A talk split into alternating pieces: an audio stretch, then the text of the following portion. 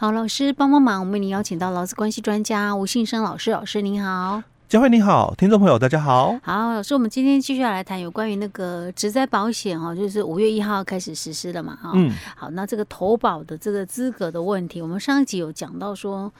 呃，职灾保险如果是在在公司保应应该都没问题了。哎，对。就是在职业工会保的时候，就会有出现一些状况。哎，对，可能会有的问题哦。，OK，好，我们接下来今天要继续谈的是会有什么样的问题呢？哦，嗯、除了我们上一集提到了、你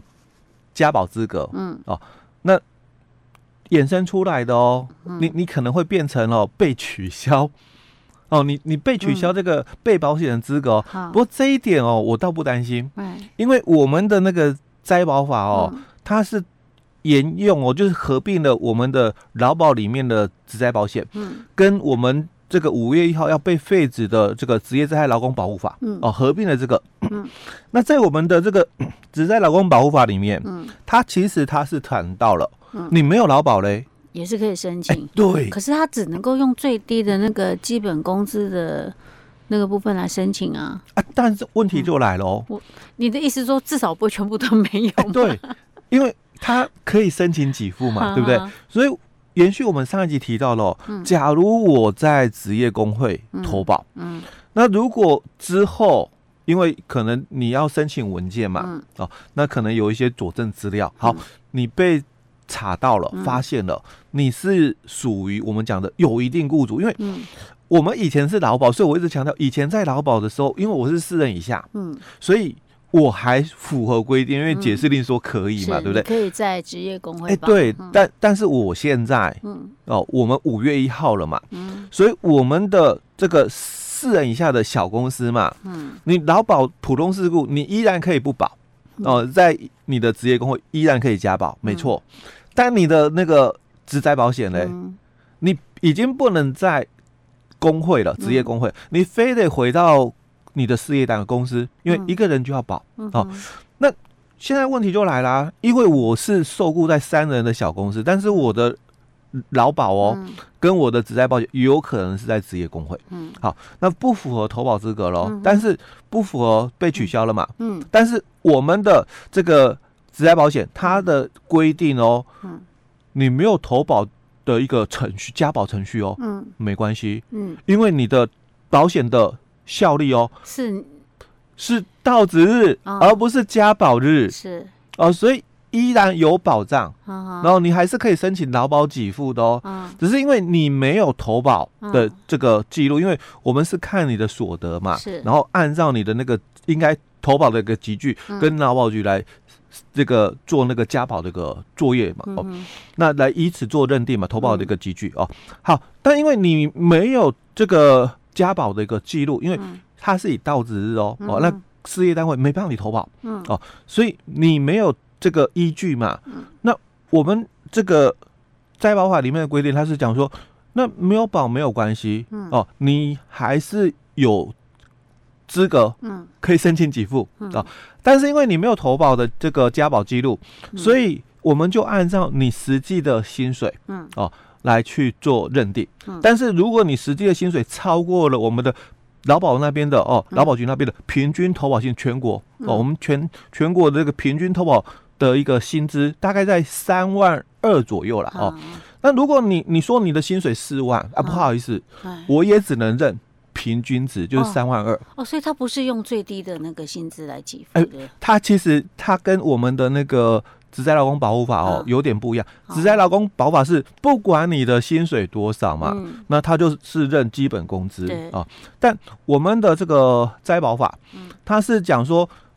你如果有那个薪资所得可以认列，那我们就参考你所提供出来的资料。嗯、但如果超过我刚刚讲的，就是平均投保薪资、嗯、哦，我我薪水哦，我举证嘛，我四万块。但是因为超过平均投保薪资，那就以平均投保薪资认列、嗯、啊。但是如果没有超过平均的这个投保薪资，那就以你的薪资，比如我我是三万块哦、那就应该是投保三万零三百哦，那就以此做认定哦。那如果没有办法举证，嗯，哦、啊，那就以基本工资嘛，因为职灾保险最低投保级就基本工资、哦，所以他还是要看状况。哎，对，就是你有可以举证，那当然就是依照你的那一个。工资，但是如果你又高于平均投保薪，那还是以最高平均投保薪资。对，它有一个下限跟上限啊，没办法举证，就是。就是下限基本工资，哎，对，啊，可是老师，那他可能在职业工会，他继续有投保那个职在保险，可是他可可能劳保合并在一起。你你的投保哦，就你是说被取消了？我们延续上一集的话哈，我我我我们是不是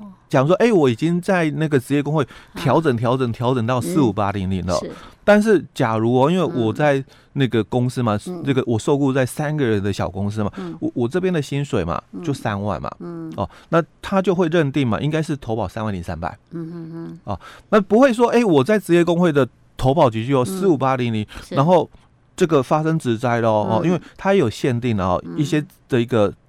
情形才有啊，比如说我们讲上下班车祸死亡的，好，那因为这个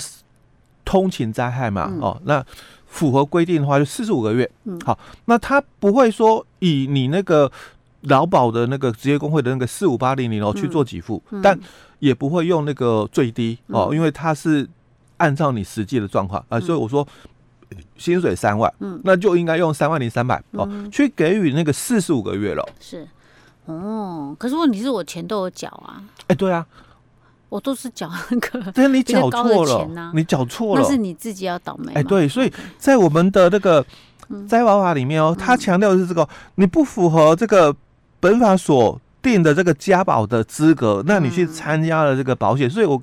一直很在意的是这一点。我们延续为什么要延续上一集？因为上一集强调是这个观念哦，投保资格是。那以前的话没有问题，是因为以前是。在我们的劳保里面，综合保险，嗯，哦，你是普通事故跟职灾嘛合并的，所以综合保险，所以你三个人的这个事业单位嘛，你不在你的公司加保，你到了职业工会加保，解释令说可以，嗯，哦，但是我们五月一号这个灾保法实施嘛，嗯，职灾保险独立出来了，那职灾保险的规定就是你。一个员工哦，嗯，也要投保哦，职灾保险在你的公司，嗯、但是他现在却是在职业工会加保，嗯、所以不符合嘛。所以我强调三十条里面说，哎、欸，那我就取消你的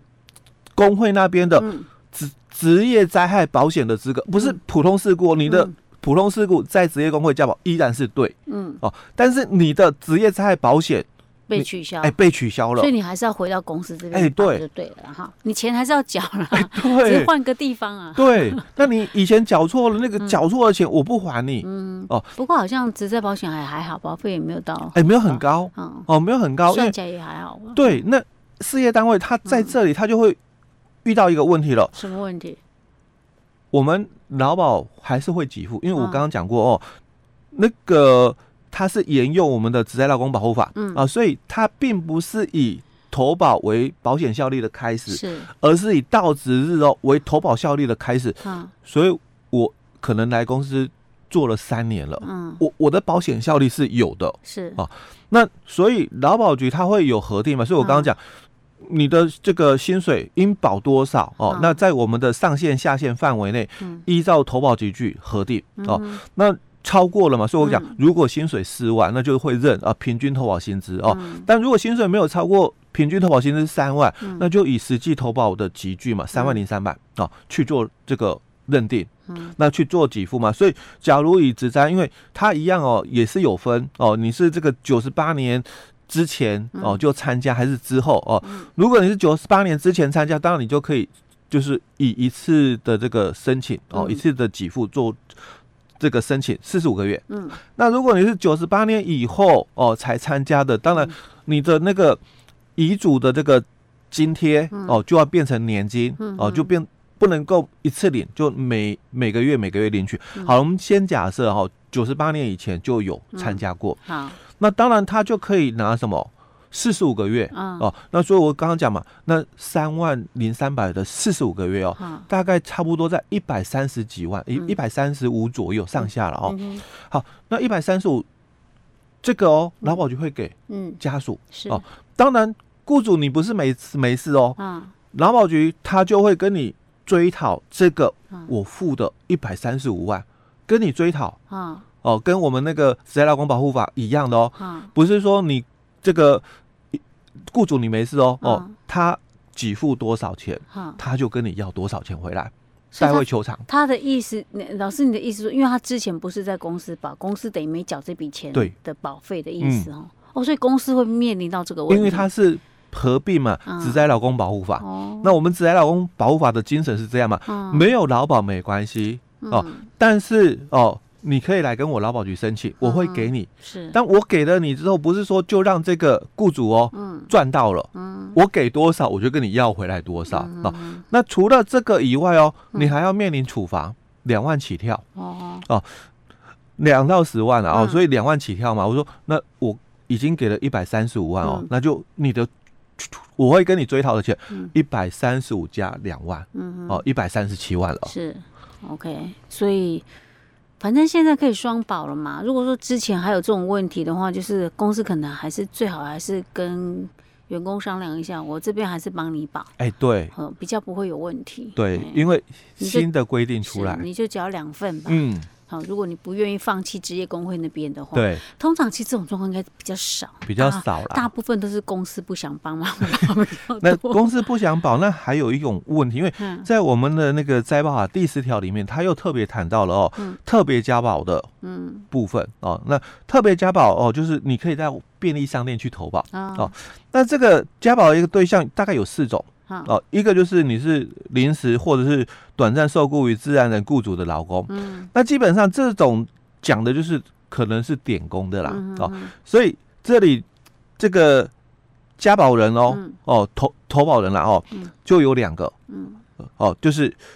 自然人雇主，嗯，跟这个受雇于自然人雇主的老公，我是点工的嘛，哦，所以被保险我们两个都可以，因为我也是那个这个。雇主，嗯，因为但我没有公司行号，我是工头，是。啊，所以我找人哦来跟我一起做，嗯，那我可以帮他被我点工的人帮他投保，我也可以帮我自己投保，嗯，哦，所以这种这个投保人哦就工头，但被保险我们两个都是，是。哦，这是一种情况哦。那第二种情况就是实际从事劳动而获得报酬的人哦，那比如说街头艺人，嗯，哦，因为他没有受雇，他自己做自营作业者哦，自己做哦，那或者是我们现在很多的。那个平台的外送员，哦，他们可能也都是面临就是这种，因为那个平台业者说我们是成了，而且他们也